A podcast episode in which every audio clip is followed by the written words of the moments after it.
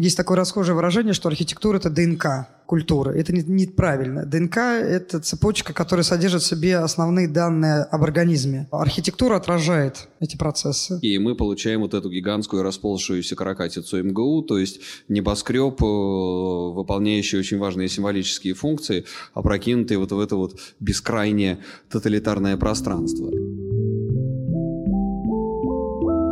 Профессор Высшей школы экономики Сергей Медведев и директор Музея архитектуры Елизавета Лихачева о тоталитарной архитектуре на примере сталинской Москвы. Модератор, выпускница «Стрелки» Екатерина Зарудная. А, хотелось бы начать нашу дискуссию с небольшой предыстории. А, в свое время Петр I построил новую столицу на пустом месте, а, чтобы закрепить величие новосозданной империи. И большевики преследовали иные цели. Им потребовалось построить новую столицу как раз-таки на руинах этой самой империи. И вопрос такой, почему они выбрали для этого именно Москву, а не имперский Петербург? На этот вопрос есть исторический ответ. Столица была перенесена из Петрограда тогда еще в Москву, потому что э, зимой 18 года немецкие войска стояли под Гатчиной.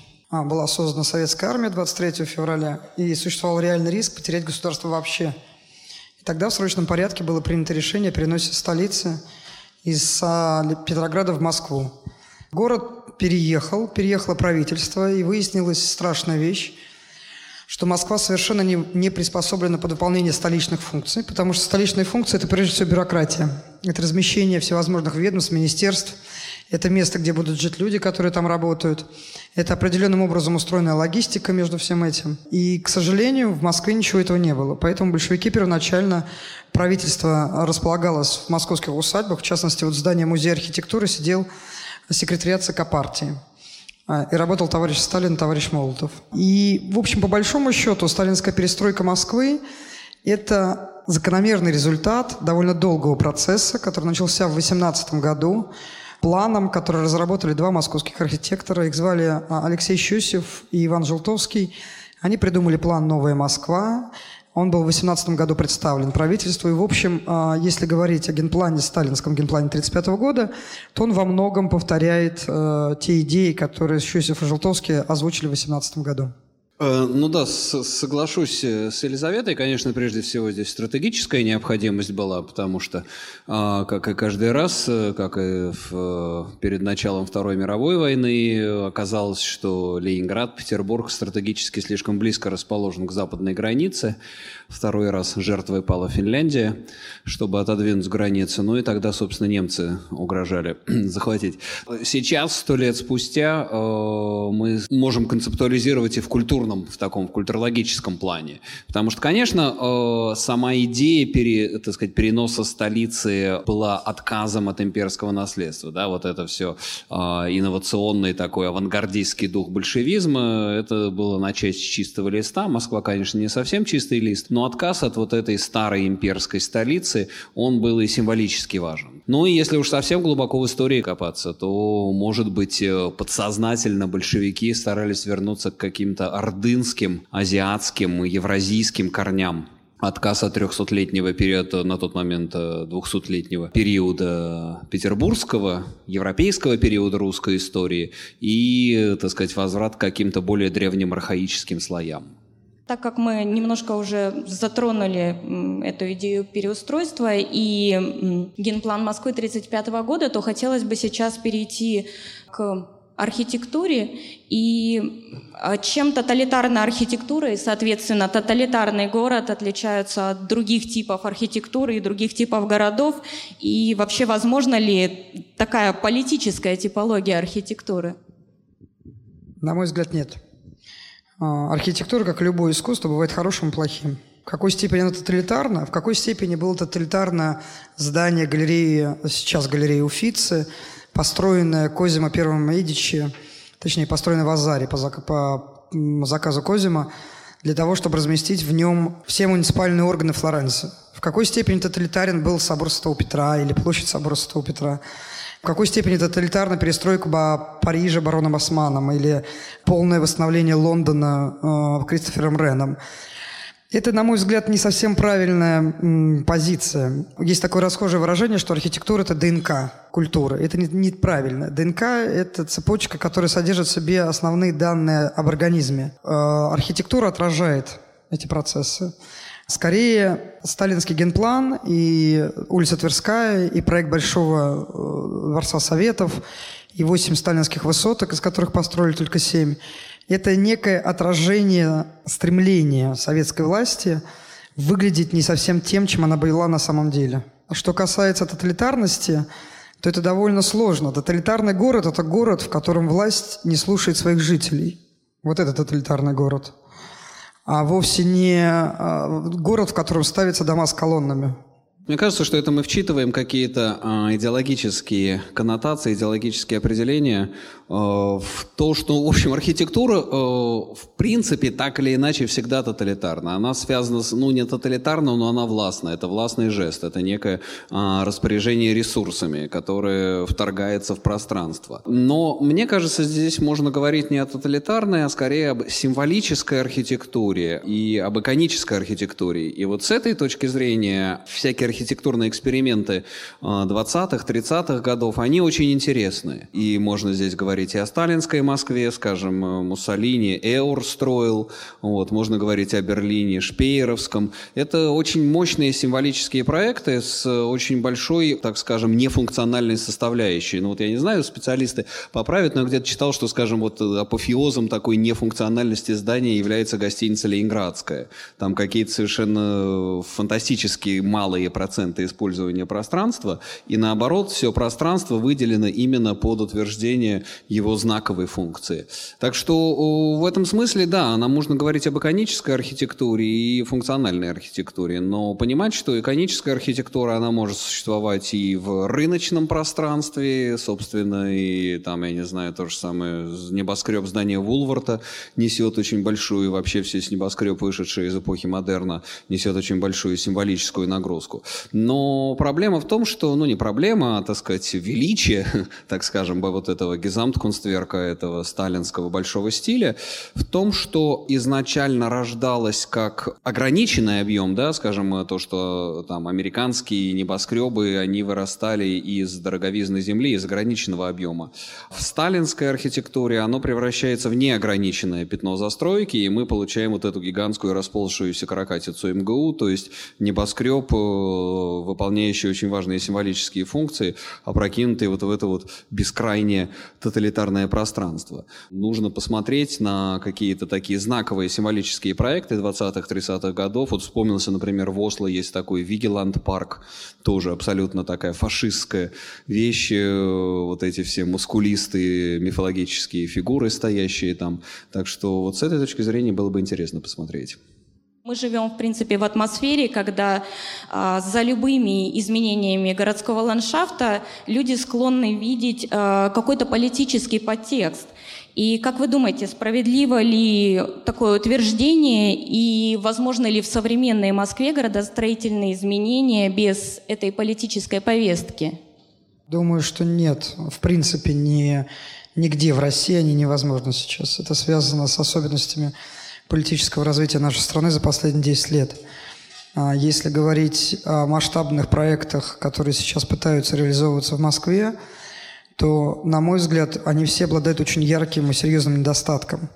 Ни один из них не является результатом работы, а, совместной работы властей города и людей, которые в этом городе живут. Нам всегда предлагается некий единственно правильный вариант счастья, и ничем в этом отношении а, последние а, проекты не отличаются от проектов Иосифа Виссарионовича Сталина по отношению к Москве. Никто ни с кем ничего не обсуждал. Даже а, вещи, которые, казалось бы, имели абсолютно ну, положительную коннотацию изначально, типа сноса ларьков, они так или иначе вызывают резкое неприятие участия общества, потому что кто-то в этих ларьках реально что-то покупал, они кому-то реально были нужны. Что касается в целом ситуации в городе с архитектурой, то это довольно странная ситуация, потому что, с одной стороны, существует некое общее, довольно жесткое, я бы сказал, давление со стороны муниципали... муниципалитета, а с другой стороны, появляются вещи, которые с точки зрения здравого смысла и закона появиться никак не могли. Поэтому политика неизбежна. Все, что происходит сейчас в России, во всем, неважно, что это архитектура или нет, все, везде есть, ищут политические следы и находят. Сергей, а что вы думаете по этому? Никак у нас дискуссии не получается с Елизаветой, и в третий раз я с ней соглашусь. Понимаете, любой такой жест, ну, по определению политический, потому что что такое политика? Политика – это от, всегда вот это вот привожу, да, от слова «полис», это э, некая пространственно-городская практика, которая связана с э, осуществлением больших проектов, касающихся всего полиса. Э, любой такой знаковый урбанистический, градостроительный, архитектурный э, большой жест, он э, будет политическим так или иначе. Но я не знаю, там, барон Осман, парижские бульвары, политика или нет? Конечно, политика. Но вот я хотел вернуться к тому, с чего начали, с вашего вопроса, когда вы сказали, что Москва как бы ломается, строится.